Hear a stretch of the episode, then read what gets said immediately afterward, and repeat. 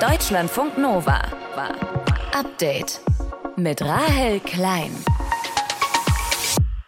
Es geht ihm zu langsam vorwärts. Deshalb hat Bundeskanzler Olaf Scholz heute zu einem ersten Mobilitätsgipfel geladen, um mal zu brainstormen, ne? wie das schneller funktionieren kann mit einem möglichst klimafreundlichen Verkehr in Deutschland. Zwei Fahrradwege und eine Bushaltestelle mehr reichen natürlich bei weitem nicht aus. Das sagt Mobilitätsforscherin Katrin Viergutz. Wie wir eine echte Verkehrswende schaffen würden und ob die Politik das auf dem Zettel hat, das bespreche ich gleich mit ihr. Und wir schauen auch heute nach Lützerath, wo UmweltaktivistInnen ja nach wie vor versuchen, die Räumung des Dorfes zu verhindern. Und ein Argument dabei ist immer, man weiß auch, man braucht die Kohle unter Lützerath nicht für die Energieversorgung von Deutschland. Das ginge auch ohne. Das sagt zum Beispiel Luisa Neubauer von Fridays for Future. Aber stimmt diese Behauptung eigentlich? Oder braucht es die Kohle aus Lützerath nicht vielleicht doch wirklich? Auch das fragen wir uns heute hier am Dienstag, dem 10. Januar. Ich bin Rahel Klein. Tag! Deutschlandfunk Nova. Zur Arbeit. Der Freundin oder dem Freund oder in den Urlaub fahren, ohne das Klima so stark zu belasten. Das ist das Ziel der Verkehrswende, die mal endlich ein bisschen schneller vorankommen soll. Das wünscht sich zumindest auch Bundeskanzler Olaf Scholz und hatte heute zum Mobilitätsgipfel eingeladen, der, ja, bin ich ehrlich, offiziell gar nicht so heißt das erste Spitzengespräch der Strategieplattform Transformation der Automobil- und Mobilitätswirtschaft. Ja, wisst ihr Bescheid, ne? Hat Regierungssprecher Steffen Hebestreit nochmal klargestellt, wie das Ganze heißt. Und man kann nur hoffen, dass der Gipfel fetziger abläuft als sein offizieller Name. Was davon zu erwarten ist bei diesem Gipfel, bei dem heute vor allem Vertreter der Autobranche anwesend waren. Und wo wir bei der Verkehrswende gerade stehen, darüber spreche ich jetzt mit Katrin Viergutz. Sie ist Mobilitätsforscherin am Deutschen Zentrum für Luft- und Raumfahrt. Guten Abend. Hallo, guten Abend. Das Ziel der Bundesregierung ist ja, 15 Millionen E-Autos bis 2030 auf die Straße zu bringen. Ne? Wie viele sind das denn bisher eigentlich? Ja, im Moment sind es erst rund, rund 1,6 Millionen. So ein Wandel ist natürlich träge, aber immerhin ist aktuell mehr als jeder vierte Neuwagen ein E-Auto und von Jahr zu Jahr wird dieser Anteil natürlich größer. Mhm. Jetzt kann man ja auch sagen, bis 2030, das sind noch sieben Jahre. Was soll denn bis dahin passieren, dass das dann auch erreicht wird? Ja, damit E-Autos mit Verbrennern mithalten können, brauchen wir natürlich die entsprechende Infrastruktur. Daher wurde ja heute beim Mobilitätsgipfel intensiv über den Bau von neuen Ladesäulen für Elektroautos debattiert. Und außerdem, damit die Wartezeiten für Neuwagen nicht allzu lange sind, sollen außerdem Lieferketten gestärkt und Produktionskapazitäten ausgeweitet werden. Wir sprechen ja jetzt gerade dann nur übers Auto. Ne? Teil der Verkehrswende sind natürlich auch noch andere Sachen. Und genau das ist ja auch die Kritik an dem Gipfel heute gewesen, warum da vor allem Vertreter der Autobranche nur da waren und dass das Auto mal wieder im Fokus gestanden hat. Würden Sie das auch so sehen? Mhm. Wir dürfen nicht vergessen, dass E-Autos eben auch nur Autos sind. Ne? Eine der größten Herausforderungen der Verkehrswende ist neben den Abgasen eben auch der Flächenverbrauch. Ne? Autos werden im öffentlichen Raum geparkt und für unsere Städte ist es eigentlich ziemlich egal, ob die Autos, die am Straßenrand und auf Marktplätzen rumstehen, elektrisch fahren oder nicht. Sie nehmen einfach Platz weg. Und daher sollten wir uns bewusst machen, dass private Pkw eben nur eines von mehreren Verkehrsmitteln sind. Und eine echte Verkehrswende wird uns nicht gelingen ohne einen gut organisierten und ausgebauten ÖPNV, natürlich schnelle und zuverlässige Bahnverbindungen und auch attraktive Bedingungen für das Fahrradfahren und das Zu-Fuß-Gehen. Was würden Sie denn sagen? Wo stehen wir da gerade beim Ausbau des Bahnverkehrs oder auch beim Rad? Naja, öffentliche Verkehrsmittel und das Fahrrad sind ja im Prinzip eine ganz gute Sache, aber manchmal macht es eben überhaupt keinen Spaß, die zu nutzen. Wenn man sich auf ungeschützten Radwegen unsicher fühlt oder den Anschlusszug sowieso fast immer verpasst, dann wird man weiter das eigene Auto behalten. Und wir kennen uns ja, ne, wenn das Auto vor der Tür steht, dann nutzt man es eben auch für alle Wege. Es ist aber ganz schön zu sehen, dass Politik und Entscheidungsträger das auch endlich erkannt haben und sich viel getan hat in den letzten Jahren in Sachen ÖPNV und Fahrrad. Aber einiges ist natürlich schon noch zu zu tun. Was müsste denn Ihrer Meinung nach jetzt schnellstmöglich mal passieren?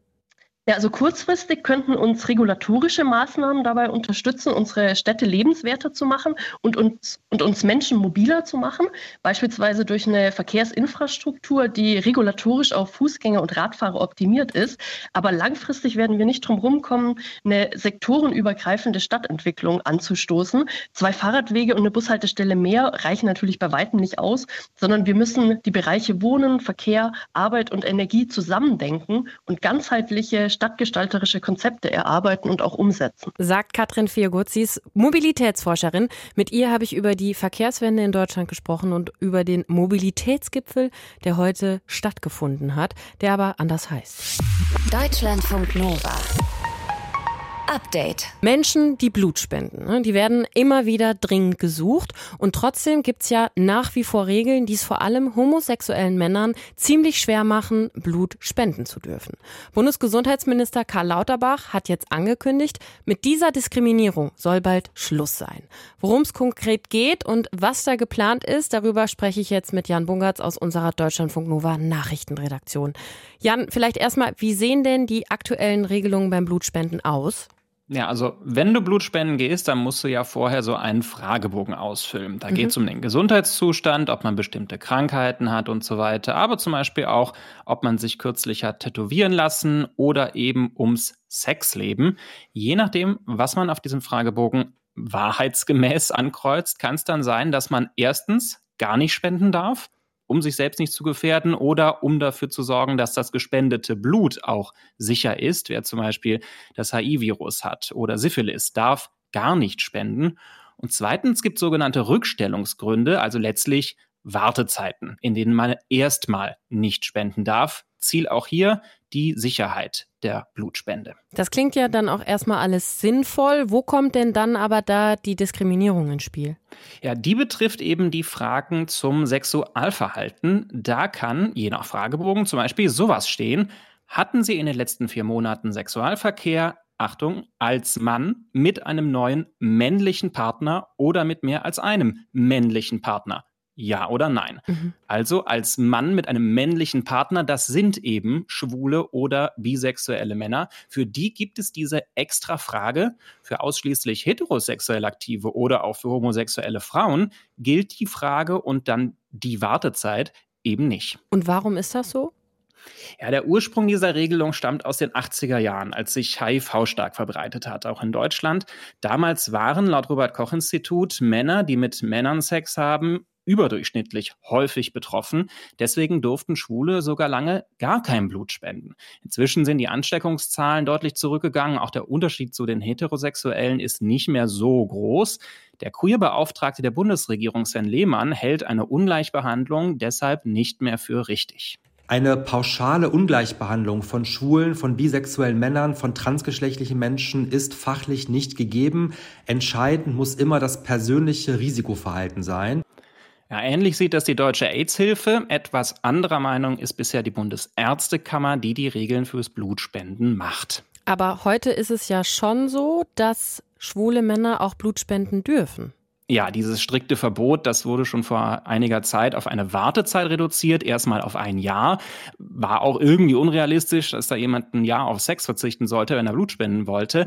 Zurzeit gelten eben noch diese vier Monate zumindest für Schwule mit neuem festen Partner oder halt mit wechselnden Sexualpartnern. Wobei man sagen muss, wechselnde Partner, das ist auch bei Heteros so ein Rückstellungsgrund. Und was ist jetzt neu geplant? Na, dass eben überhaupt nicht mehr auf die sexuelle Orientierung geguckt wird, ob jemand schwul ist, hetero oder wie auch immer, nur noch aufs Risikoverhalten, sprich letztlich, ob es wechselnde Partnerinnen oder Partner gibt. Demnach müsste eine Frage explizit für Männer nach Sex mit Männern wegfallen. Und die Bundesregierung kritisiert auch, dass in den Richtlinien der Bundesärztekammer auch Transpersonen noch explizit als Risikogruppe genannt werden. Das soll nach Vorstellung der Bundesregierung auch weg. Minister Lauterbach hat angekündigt, das per Gesetz regeln zu wollen. Und dann müsste die Ärztekammer ihre Vorschriften entsprechend anpassen. Wie genau steht aber noch nicht fest. Beim Blutspenden gelten für homosexuelle Männer bisher höhere Hürden. Das soll jetzt geändert werden. Wichtig soll nur noch das sexuelle Risikoverhalten sein. Infos von Jan Bungertz aus der Deutschlandfunk Nova Nachrichtenredaktion. Dank dir, Jan. Deutschlandfunk Nova. Update. Drei Viertel aller Studierenden, die alleine oder in einer Studenten-WG wohnen, waren 2021 armutsgefährdet. Drei Viertel. Und dass Lebensmittel, Mieten, Energie seitdem noch teurer geworden sind, das wissen wir alle. Und deswegen schlagen gerade auch Schuldnerberatungen Alarm. Die befürchten nämlich, dass Studierende und Auszubildende vor allem die Schulden machen, weil sie ihren Lebensunterhalt alleine einfach nicht bestreiten können, immer größere Probleme bekommen. Martin Schütz aus der Deutschlandfunk Nova Redaktion hat sich heute mit dem Thema beschäftigt. Martin, ab wann bin ich denn eigentlich überschuldet? Das Problem ist, es gibt da keine so eine klassische Formel mit rechne das zusammen und dann weißt du Bescheid. Das hängt von ganz, ganz vielen Faktoren ab. Also hast du beispielsweise ein Vermögen, was du mit den Schulden in irgendeiner Form gegenrechnen kannst, wie hoch ist dein Einkommen oder das, was du monatlich zur Verfügung hast, wenn du in der Ausbildung bist oder im Studium.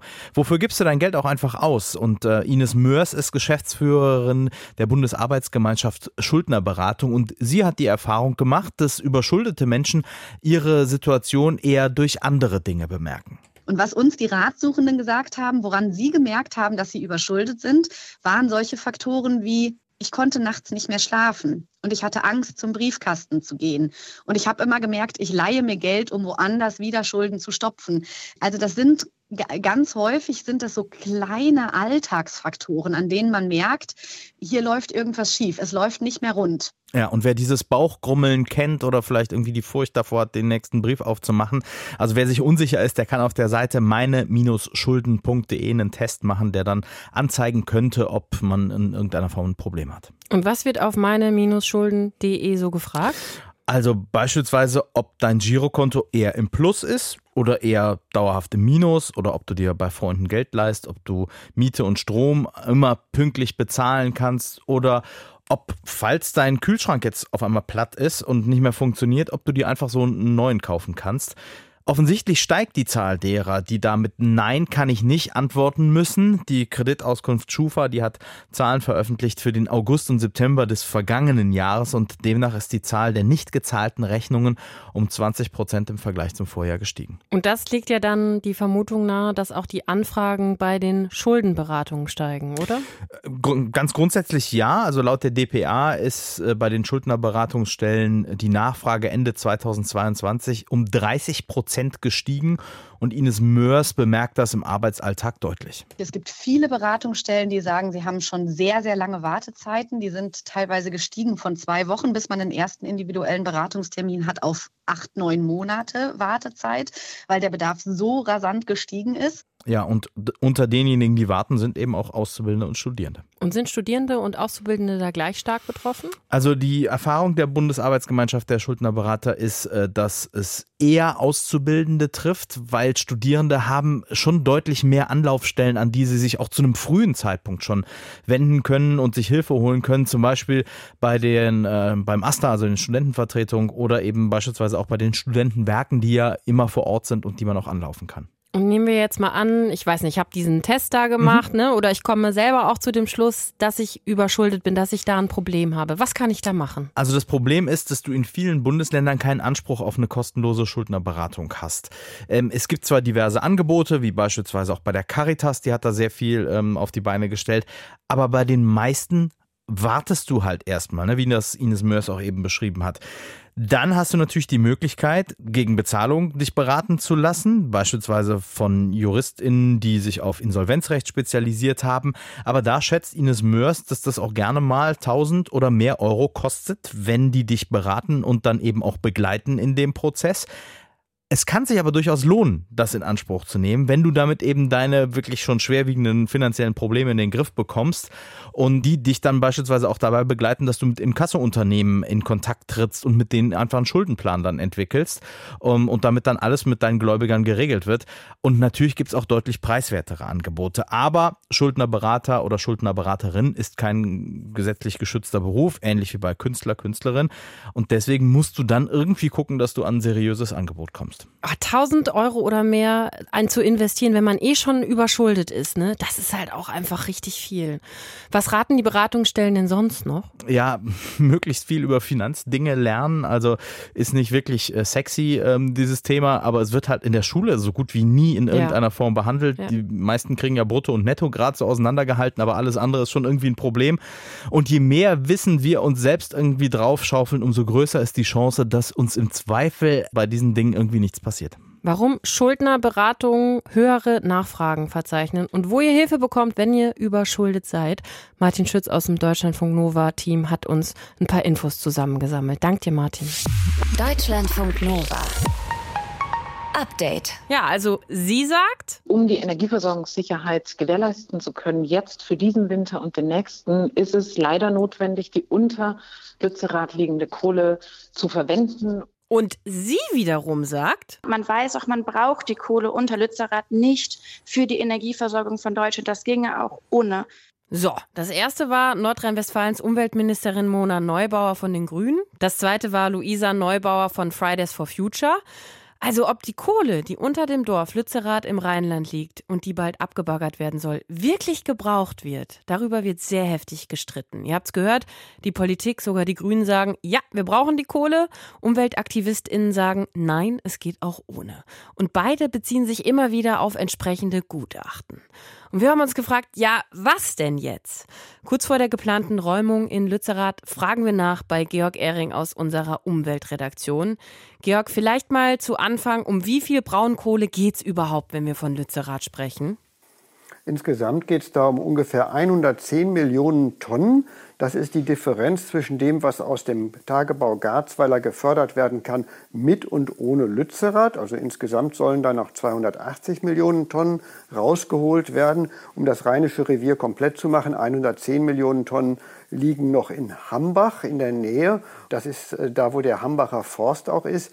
Die sind auch genehmigt und sollen ausgebeutet werden. Und auf diese Weise kommt man auf die große Menge Braunkohle, die gefördert werden soll, um äh, Niederaußem und Neurath, also zwei große Kraftwerkskomplexe zu betreiben und auch Briketts, Braunkohlen, Staub und andere Dinge für die Zementindustrie, für die Stahlindustrie und andere Branchen zusammenzubekommen.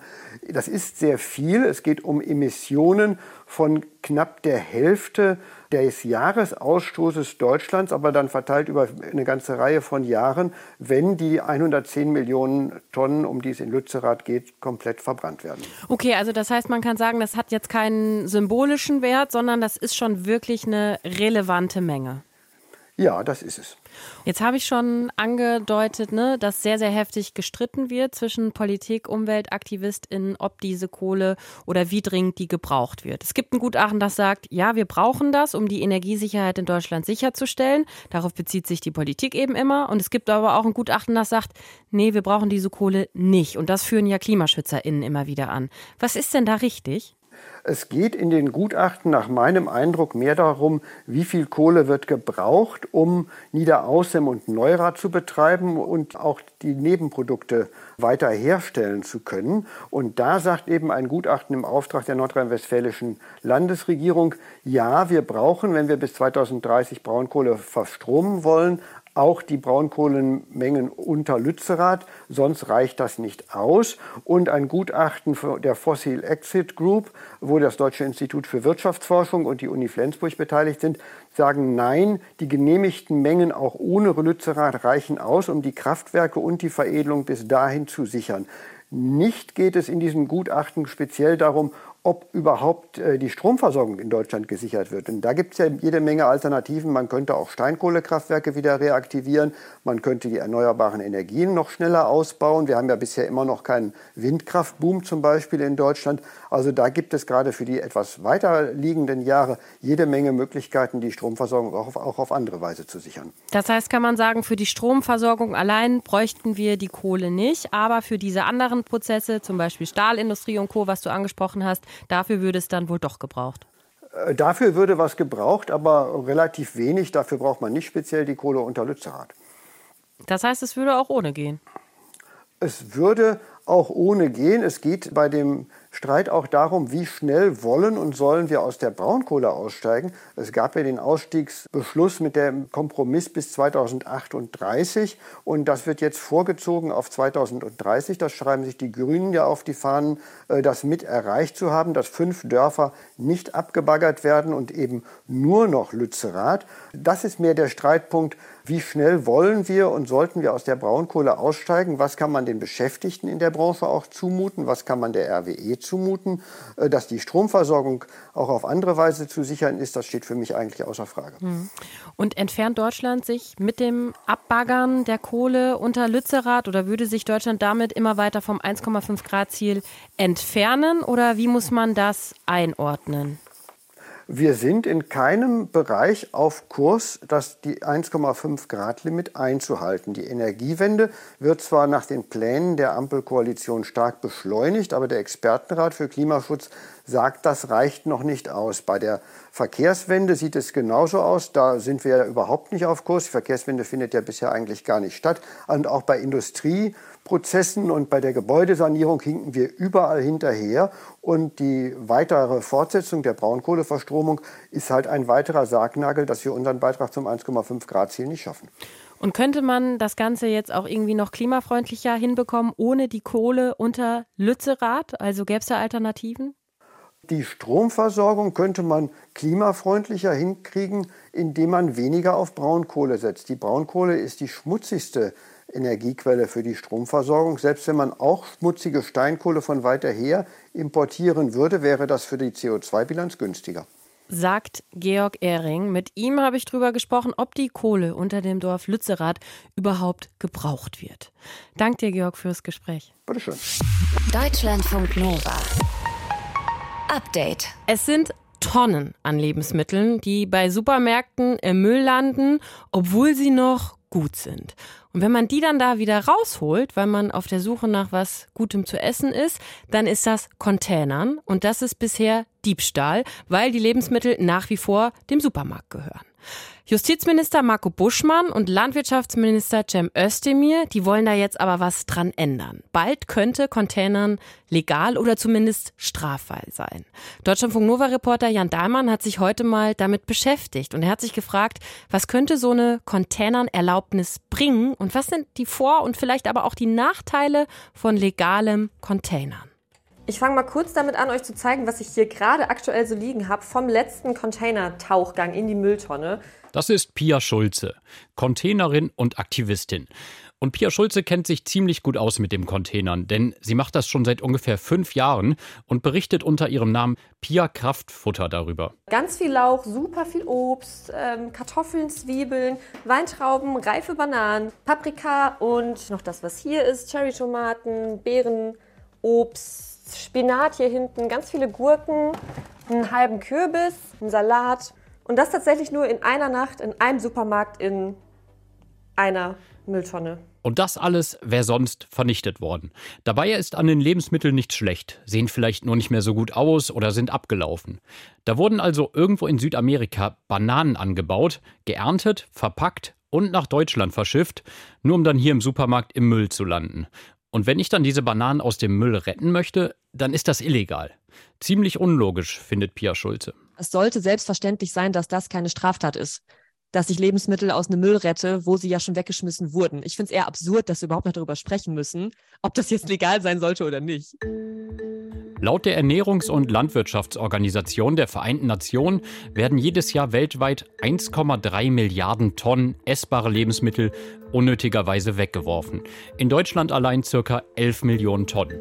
Laut einer Studie des WWF aus dem Jahr 2015 sind das rund ein Drittel der Lebensmittel in Deutschland, die nur für die Tonne produziert werden. Was sollte also gegen das Containern sprechen? Die Rewe Group hat im April 2022 ein Statement veröffentlicht, in dem sich das Unternehmen gegen das Containern positioniert. Der Grund? Für externe Personen sei es nicht ersichtlich, warum die Lebensmittel im Container entsorgt wurden. Es könne sich um verdorbene Ware handeln. Pia Schulze sagt deshalb auch, Natürlich sollte man nicht alles mitnehmen. Also du siehst ja Schimmel, du riechst auch, wenn irgendwas nicht mehr genießbar riecht. Und solange du wirklich nur Obst und Gemüse Container. Ich glaube, bei Fleisch- und Milchprodukten ist es schon kritisch, weil da kannst du, glaube ich, schnell dir irgendwie was einfangen, weil Sachen halt abgelaufen sind. Würde ich eh nicht mitnehmen aus einer Tonne. Das heißt, solange es bei Obst und Gemüse bleibt, ist, glaube ich, die Gefahr, dass du in irgendeiner Form was zu dir nimmst, was dir ernsthaft schadet, so unfassbar gering. Aber klar, wer Essen aus dem Müll holt und isst, der geht natürlich immer ein Risiko ein. Es gibt auch Vorschläge für andere Lösungen. Jörg Alt macht mit verschiedenen Aktionen immer wieder auf Lebensmittelverschwendung aufmerksam. Zuletzt hat er sich sogar selbst bei der Polizei fürs Containern angezeigt. Er sagt, in anderen Ländern läuft der Umgang mit weggeschmissenen Lebensmitteln schon deutlich besser als in Deutschland. Es gibt ja diese Essensrettengesetze schon in Italien, Frankreich, Niederlanden, Spanien. Also man sollte doch einfach von den Erfahrungen dieser Länder lernen. Also meines Wissens ist dort nicht die Bevölkerung flächendeckend krank geworden, weil man eben Lebensmittel nicht weggeworfen hat, sondern an Tafeln gespendet hat. Spenden also an Tafeln oder andere Einrichtungen. In Frankreich zum Beispiel sind Supermärkte mit einer Fläche von mehr als 400 Quadratmetern seit 2016 dazu per Gesetz verpflichtet. Sie müssen eine Partnerschaft mit einer Hilfsorganisation abschließen und der Organisation die unverkauften Lebensmittel spenden. Und auch in Tschechien müssen Supermärkte unverkaufte Lebensmittel an Wohltätigkeitsorganisationen spenden. Wer das nicht tut, der riskiert eine Strafe bis zu 390.000 Euro. Möglich wäre es auch, dass Supermärkte Regale einrichten für Lebensmittel, die zu verschenken sind. Aber das würde natürlich dazu führen, dass diese Supermärkte weniger Einnahmen hätten, ist also eher unwahrscheinlich. Das Containern zu erlauben, ist also ein Schritt in Richtung weniger Lebensmittelverschwendung. Allerdings ist der Teil, der in den Supermärkten weggeworfen wird, nur ein Bruchteil von dem, was insgesamt im Müll landet. Gerade mal 7 Prozent. Viel landet erst gar nicht im Supermarkt. Deshalb müsste laut Pia Schulze ganz woanders angesetzt werden. Im Endeffekt gibt es eine ganze Industrie, auch eine ganze Landwirtschaft zu regulieren, dass da schon viel weniger Wegwurf passiert. Ne? Weil nur das Wenigste passiert ja überhaupt bei Supermärkten. Wie viel wird allein schon auf dem Acker aussortiert, weil es halt nicht perfekt aussieht? Das wäre eigentlich da, wo wir ansetzen könnten, um halt Lebensmittelverschwendung ganz neu anzugehen.